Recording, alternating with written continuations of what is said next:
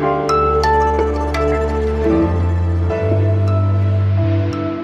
Hallo und herzlich willkommen beim Was jetzt Podcast Update. Heute ist Dienstag, der 14. Juli. Allen Französinnen und Franzosen wünsche ich deshalb einen frohen Nationalfeiertag.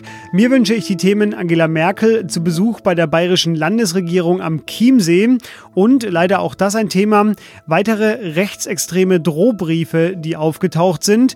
Mein Name ist Fabian Scheler, darüber will ich jetzt reden. Legen wir los. Redaktionsschluss für diesen Podcast ist 16 16 Uhr. Mal wieder ein weiteres Kapitel in der Serie. Leider sind wir nur ein Podcast, denn die Bilder, die ich Ihnen nun beschreibe, die sehen so aus. Mit dem Schiff über den Chiemsee fahren, Alpenpanorama im Hintergrund, klares Wasser unter dem Schiff, dann mit der Pferdekutsche zum Märchenschloss, anschließend Sitzung in einer protzigen Spiegelgalerie. Nein, das ist leider nicht Ihr Ausflugsprogramm morgen in Südbayern, auch wenn Sie das wahrscheinlich gerne hätten, sondern das war der Besuch und die Teilnahme von Angela Merkel an einer bayerischen Kabinettssitzung heute am wunderschönen Chiemsee. Die Sitzung wurde extra von München dorthin verlegt. Es war das erste Mal, dass die Kanzlerin an einer bayerischen Kabinettssitzung teilnahm. Ja, und das ist zu diesem Zeitpunkt kein Zufall. Es waren tiefe Einblicke, ein sehr ehrlicher, sehr weitreichender und sehr offener Meinungsaustausch mit einer nahezu ganz großen Übereinstimmung, wenn ich das sagen darf, die wir gemeinschaftlich haben. Wer den politischen Betrieb in Deutschland kennt, der weiß, dass diese Einigkeit, von der Söder hier spricht, zwischen CDU und CSU nicht so selbstverständlich wie die Luft zum Atmen ist.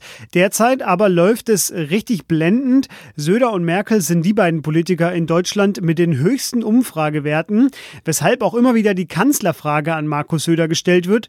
So auch heute und auch Angela Merkel wurde diese Frage heute gestellt und sie sagte dazu das. Ich kann nur sagen, äh, Bayern hat einen guten Ministerpräsidenten und dem hat, der hat mich heute eingeladen. Mehr können Sie davon mir nicht hören. Sie war natürlich nicht eingeladen, um die Kanzlerfrage zu besprechen, sondern sie war eingeladen, um die deutsche EU Ratspräsidentschaft aktiv seit dem 1. Juli mit den Bayern zu besprechen. Vielleicht war noch nie eine Ratspräsidentschaft so wichtig wie jetzt. Europa, das ist das Thema dieser Woche, denn am Freitag ist dann der große EU-Gipfel und Angela Merkel hat dafür auch noch mal geworben. Wir müssen insbesondere der jungen Generation helfen, die jetzt in ganz besonderen Zeiten aufwächst, äh, auch die Wohlstandschancen zu haben, denn sonst wird Europa nicht auf einem festen Fundament gebaut sein. Und es ist heute richtigerweise auch gesagt worden, mit dieser Verschuldung nehmen wir natürlich auch eine Anleihe bei der jungen Generation auf.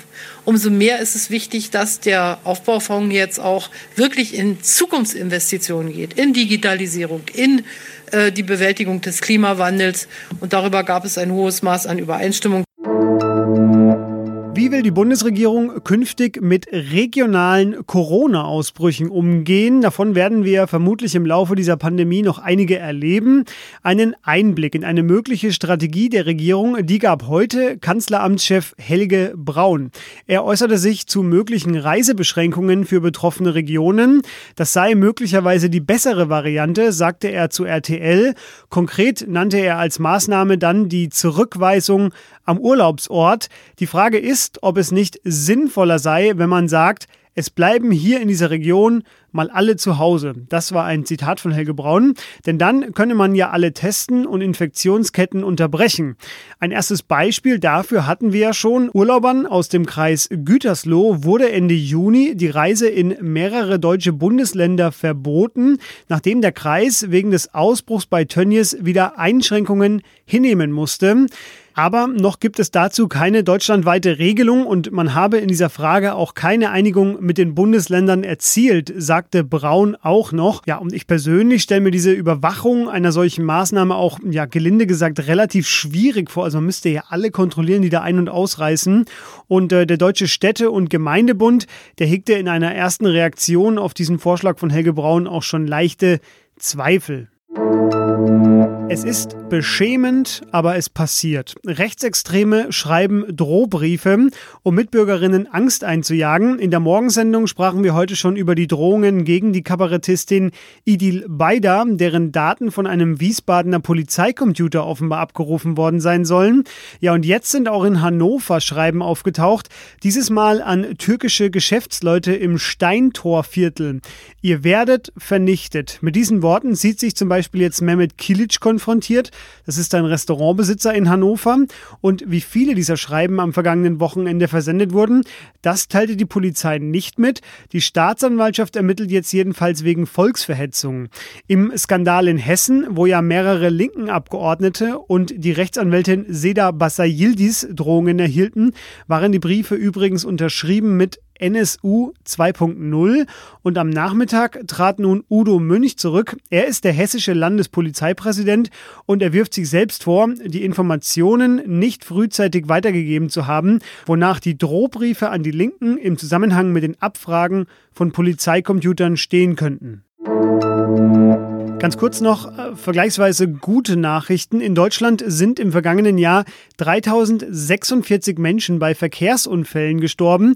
Das sind immer noch 3046 Menschen zu viel, aber weniger waren es seit Beginn der Zählung noch nie. Das ist also ein neuer Tiefstand. Das teilte das Statistische Bundesamt heute mit.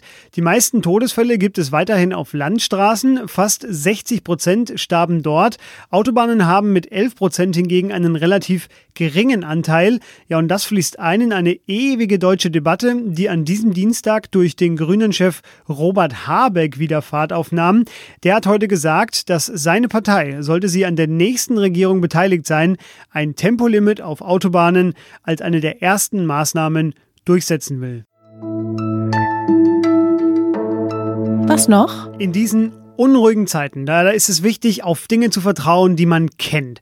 Morgens mit dem gleichen Fuß immer aus dem Bett, die gleiche Kaffeetasse und der Lieblingsitaliener, sowas eben.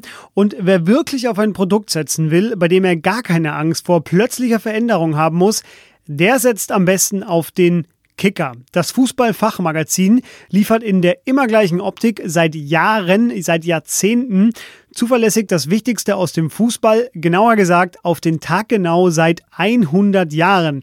Heute feiert der Kicker sein 100-jähriges. Ich gratuliere vom ganzen Fußballherzen. Gegründet wurde der Kicker übrigens von Walter Bensemann, einem fußballbegeisterten Juden aus Berlin, der später vor den Nazis fliehen musste. Er gründete zudem mehrere Fußballvereine in der Schweiz und in Deutschland und war einer der wichtigsten Fußballpioniere Deutschlands. Danke dafür und danke für dieses wunderbar kultige Magazin. Und das war's schon wieder beim Update von Was jetzt an diesem Dienstag. Morgen früh spricht mein Kollege Ole Pflüger über einen neuen Zeit-Online-Schwerpunkt, der sich mit den Vermögenden in Deutschland beschäftigt. Hören Sie da auch rein. Schreiben Sie uns an wasjetzt.zeit.de bei Fragen und Kritik. Ich bin Fabian Scheler. Ihnen jetzt einen schönen Feierabend. Tschüss.